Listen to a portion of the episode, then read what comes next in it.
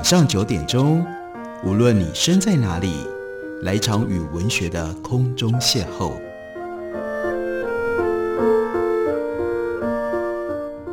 杨照谈书，邀您一同遨游文学世界，认识古今中外的经典之作。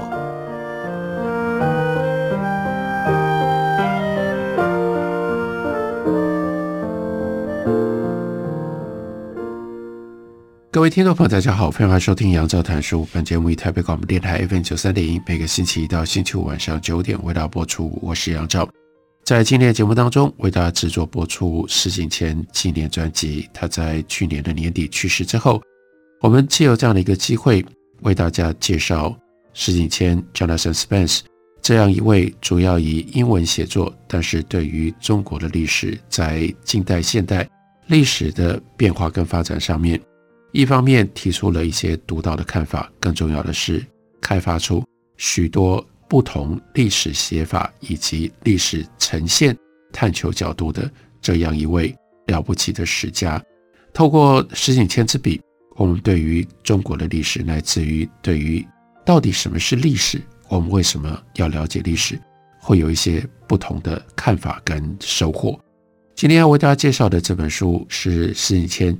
在一九七四年，他所写的《康熙》（Emperor of China），从书名上我们完全看不出来这本书它其实带来了多大的阅读上的震撼，因为施景谦用的是康熙的第一人称来呈现这位中国皇帝，但第一人称写的这本书不带虚构的成分，它是以严谨的史学家的方式来刻画。康熙，可是施景谦不是康熙，他怎么能够不用虚构，却以第一人称来写康熙呢？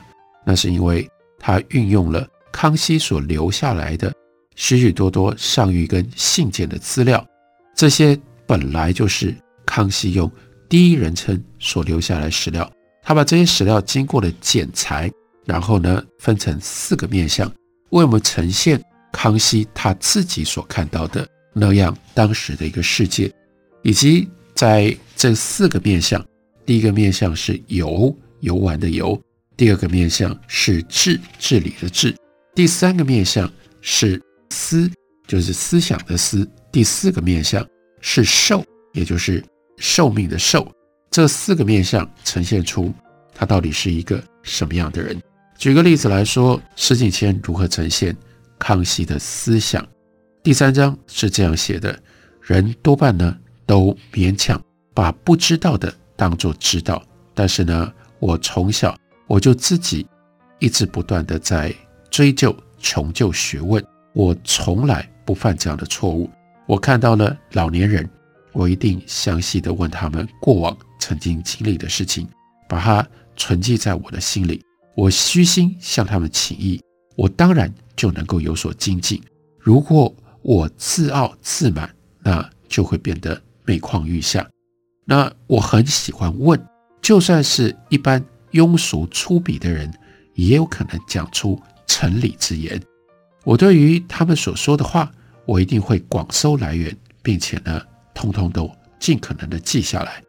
要知道，这些巧妙的工匠，他们都有一些秘传的技艺，不肯轻易让别人知道。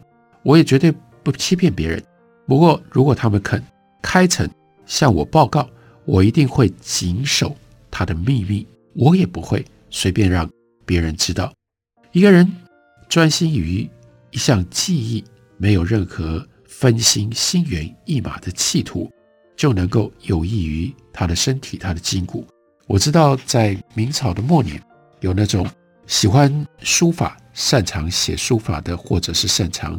画画的，还有各式各样的巧匠，你有没有注意到，他们呢都活得很老，都想高寿。这种体魄强健、拥有鬼斧神工的巧手，到了老年的时候都还像壮年。例如说，苏州有一个做乐器的姓周的老人，或者是在南府的朱四美，他们都已经是超过八十岁的老人了。但朱四美啊，他的琵琶的曲调。仍然弹起来行云流水。凡事很重要的是眼见为凭，绝对不能够随便用空谈的、道听途说，或者通通都相信书上所记录的，这终究会被有识者称为笑柄啊。古人论鹿跟麋，这是两种不一样的动物，用它们的角来作为分析，作为证据，但是呢，却无视于其实啊，鹿角是会成长的，所以有可能根本就不是不同的鹿角，而是鹿角的不同时间的不同阶段。其实鹿有太多太多种，它们有不一样的栖息之地，但是呢，古人通常就是因为没有这种实际的经验、实际的观察，以至于搞不清楚鹿到底怎样分类才是对的。又例如说，乐器有埙有虎，那大家一般就是引用《诗经》当中的句子，叫做“博士吹埙，众士吹虎”。那用埙跟虎这两种乐器来类比兄弟之情。可是呢，我问这些有学问的翰林们说：“哎，那这两种乐器长什么样子啊？”他们都不知道。那我就在除夕那一天，叫太监从乾清宫陈设的乐器里，把这两种乐器拿出来，拿给这些翰林大学士、南书房的汉大臣。哇，他们吓了一跳，才第一次知道，在《诗经》里面被自己都引用过的埙啊、虎啦、这个乐器到底长什么？还有呢，音律的道理也一样，六合之内，古往今来。音律的道理都一样，所有的不同材质的乐器都必须要有相合的曲律，而且呢，要认真学习才能够产生这样的和声。再举个例子，潮汐，古人呢议论纷纷，没有办法弄清楚个中的实情。我去到海边，像是山海关、天津，乃至于长江江口，我就在那里观察。潮汐的时刻，那接下来我就问当地的人说：“哎呀，什么时候涨潮啊？什么叫退潮啊？”可是他们给我的时辰都不一样，各地所记载的起落时辰也不一样。之后呢，我就知道，不只是江河海有潮，哎，连泉水、连井水都有微潮，都有小小的起落。但很难得知确切的时刻，所以呢，这里就是他周遭有西洋人有用的地方了。我就问这些西洋人，还有曾经有过海中行船经验的人，看起来这是跟月盈月亏相关。在中国的古书里面，我读过的朱熹讲过这个话，说潮汐是跟月亮有关系的，这应该有道理。不过呢，知道这个现象彼此之间的连结，知其然，但仍然不知其所以然。我认为读书必须要同时体察事物，而遇到的事情，你要能够运用书里面所说的道理，并且按照事情的需要加以进行评断。诗人们讲到了旧瓷器器皿，称之为叫做古玩，依照道理而言。旧瓷器是以前人所用的旧物，今天看起来未必洁净，不适合用在饮食上，所以就把它放到案头，或者是放在书橱上，作为一时的玩赏。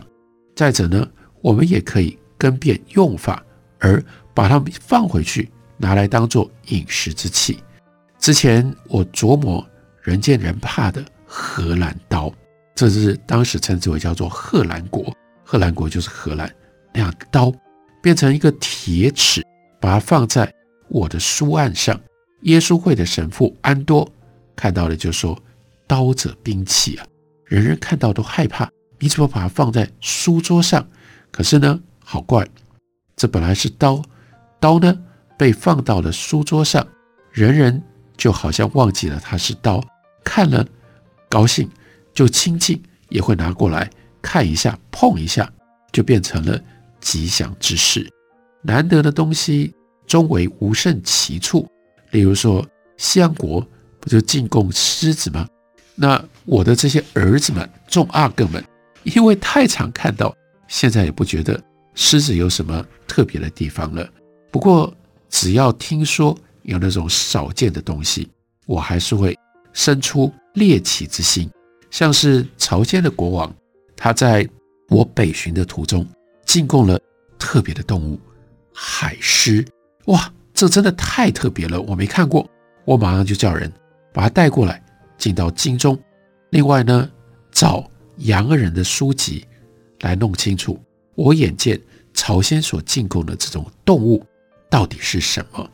这真的非常精彩地呈现出康熙是多么具备有好奇心的一个人。他如何面对纷纭的各种不同的现象？另外，他动用他的好奇心，在于面对各种不同的知识。他所好奇的知识包括了西洋人的奇迹，例如说他做的这种计时的日晷，那个时候刚传进来，中国人通常不了解它的用途，视为珍宝。他就特别回忆顺治十年，他的父亲世祖皇帝得到了一个小小的自鸣钟来查验时刻，随时携带，不离左右。今天。我们知道时钟如何计时，因为钟内有发条，跳拨自鸣钟，来自于制作自鸣钟之礼。这些我的儿子们，众阿哥，如果要把玩自鸣钟，人人呢手上都可以有十几个，所以原来非常稀奇的，现在不稀奇了。但最关键、最重要的是，我们要了解它制作以及它运作的道理。这真的很有趣，因为用这种方式，我们认识了这样对这个世界充满好奇，而且充满了意见的康熙皇帝。休息一会儿，等我回来继续聊。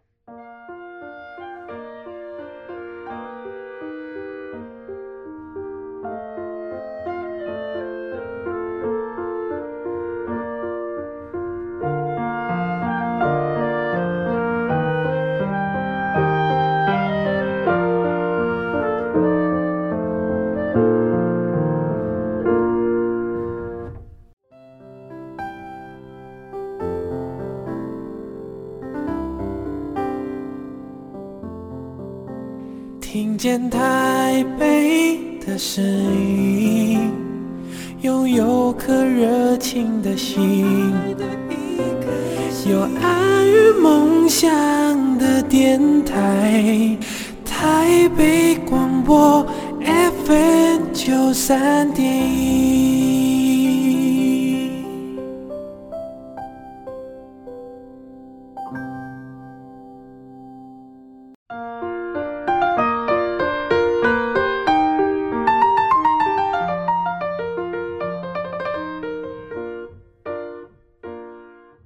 感谢您继续收听《杨照谈书》。本节目以台北广播电台 FM 九三点一，每个星期一到星期五晚上九点为大家播出到九点半。今天为大家制作播出石景谦的纪念专辑。我们介绍的是他用第一人称所写的康熙，为我们介绍康熙究竟在他作为人而不单纯只是皇帝的这一面，他是一个什么样的人？他在想一些什么样的事情？换句话说。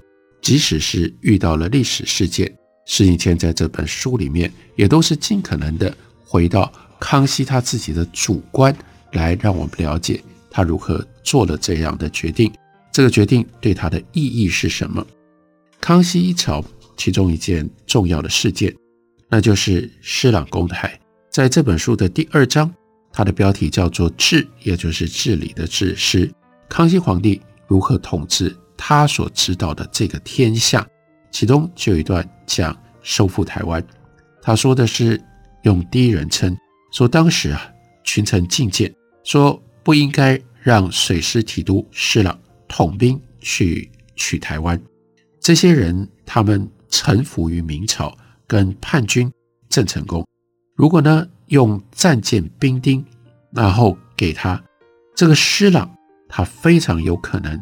会起兵谋反，不过这个时候，前汉军水书提督万正色他就上奏，台湾没有办法拿得下来，我这个时候呢，就叫施琅进来，跟他说：“哎，所有人都跟我说，如果派你到台湾，你到了台湾，你一定会反叛。我想你如果不去，台湾不可能能够打得下来。那所以，我做的这个决定。尽管身边所有的人，甚至有像万正社还是正式的上奏哦，就告诉我说，断了这个念头。”千万不要叫施琅去攻打台湾，但是除了施琅，也没有别人有这样的一种经验，跟目前看起来这样的能力可以去取台湾。人家就告诉我说：“不要不要不要，台湾算了，干嘛要拿下台湾干什么呢？”施琅以前是明朝的大臣，后来一度又跟郑成功在一起。你现在让他去台湾，他一定会叛变。大家跟我讲，这个所有的人都这样说。但我有不一样的想法，我认定你绝对不会背叛，我保证你不会背叛。但我明白的告诉你，这是我的判断，所以就把施琅还是派去了。施琅没有多久，的的确确就如同康熙皇帝，如同我所料定的，就把台湾给打下来。而且呢，这个人表面上看起来是一个粗鲁的武夫。然后呢，没读什么书，没什么学问，还有他身边跟着他的人都感觉到他很小心眼，气量不大。另外呢，遇到了有功的时候，自己就开始骄纵。可是我就看到他的长处，他特别善于用兵。他的两个儿子，一个呢施世纶，另外一个施世标。后来借由这种方式，我把他们都收服的好好的，他们都。细心的侍奉我，这是从康熙自己的角度，他所看到他跟施琅之间的互动。接下来我们再看他如何治理朝廷，在三藩之乱之后去扫荡华南。那我呢，拔擢了之前吴三桂他所用的部将六个人，要他们呢带着招抚的敕书，在主将的阵前，反正呢，如果愿意书城的人。还有泄露军情，以至于让我们的军队可以抓到重要的逆贼的。另外，幡然悔悟，带着兵来投降的，一概既往不咎。这个投诚的将领呢，可以按照原来他的品级来知权俸。宜昌阿达语言明晰洞晓贼情者，一共两。宜昌阿这是一个满官满将，他得到了。语言明晰洞晓贼情的两个人，我就叫他把他们两个人赶快送到北京来，以便于我可以探寻。另外，我也一一的详查家属滞留在贼区的这些官员，有无辜受牵连的，有因为族人被迫而附和逆贼的，有因为反抗而被株连的，也有心切归程，但是呢，念着自己的妻儿。在云南不忍分离着，我呢就特别允许他们，一方面跟家人密通讯息，一方面呢撤兵回到云南，让他们帮我当内应。耿精忠在康熙十五年九月来降，上之信在康熙十五年十一月书成，吴三桂也在康熙十七年八月去世了。不过还有他们的余孽党羽。仍然负隅顽抗，叛逆还没有完全平定。吴三桂的军队由他的孙子领兵，仍然在做困兽之斗。耿精忠跟尚之信仍然还有可能再度谋叛。不过到了康熙十九年春天，和硕康亲王上书要我杀耿精忠，我却期期以为不可。我就告知他说，同时也就是告知大众。我要做一件事情，我一定会前后思虑，真正有助于国家才可以做，不可以轻举妄动。轻举妄动一定会有错。目前广西、湖南、汉中、新安都已经抵定，这些其他的逆贼引领，希望能够归正，不止百千。如果这个时候把耿精忠杀了，正法不只是已经投诚的人，日强说。哇！以后我已经投降了，都有可能被用这种方式给杀。用这种方式给怪罪，他们心里面不安。那那些还没有投诚的人，看到这件事情一定会感到寒心。所以不可以，不只是做了决定不可以，而且借由这个机会要说道理，把他自己所想的他的道理明白的告知臣民。这是康熙皇帝他治理的风格。所以他接下来又说，因为这样，所以我一方面就叫和硕康亲王，叫他把耿精忠送到北京来；一方面呢，我叫宜昌阿，借着要巡视海疆的名义，到广东去秘密的查看上知信。到了康熙二十年十月，定远平寇大将军张泰他就书奏告诉我说，打了大胜仗。那吴三桂的余孽一一得到了严惩，云南省的省城已经陷落了。吴三桂的孙子吴世蕃自杀，郭壮图还有他的儿子郭宗凡也都自杀，胡柱国上吊，王旭、李匡自焚。吴三桂他底下的大学士方光琛，还有他的儿子方学潜，他的侄子方学焕是被张泰公开。给砍死了，其他众将都斩在军前。吴三桂的女婿夏国相随着吴世蕃那个首级一起被押解到京师来。三藩之乱在康熙二十年终告底定。这个时候，我就命令把耿精忠以及他的族人到这个时候才处刑，还有其他被认定罪无可赦的叛将一一伏诛。然后呢，这个时候啊，都可以预见会发生什么事。在大乱之后，就有各式各样来告状，说谁谁谁啊，跟这个有牵连啊，说谁谁谁啊，在这个过程当中呢，犯了什么样的错误啊，各式各样的纠举弹劾，纷来沓至。不过这个时候，我就反复的重申，不得将牵连叛乱的人都杀了，要尽可能的。原谅他们，把他们放回原籍，来表示朝廷的宽大。我更拒绝这些人，他们建议的要把谋逆的属下都罢黜回京，或者不许他们的子弟亲戚来应试来当官。我甚至以为，如果遇到了八旗底下有悬缺，我都还愿意让上之信、耿精忠他们这些从属的将官入到。汉军八旗里面去补缺，哎，这中间经过了八年的战乱，苍生涂炭，今天这个乱世已经荡平了，在天下大概已经底定。不过我绝对不能掉以轻心，因为民生还没有完全恢复，所以我又拒绝了，这是非常重要的一件事。康熙的决断，这些人呢就来。要求说：“哎呀，皇帝太了不起了，要上功德尊号。他很关键的理由是，他自己有错。他说，之所以会有三藩之乱，是因为我误判形势，我绝对不会迁怒，不会诿过给他人。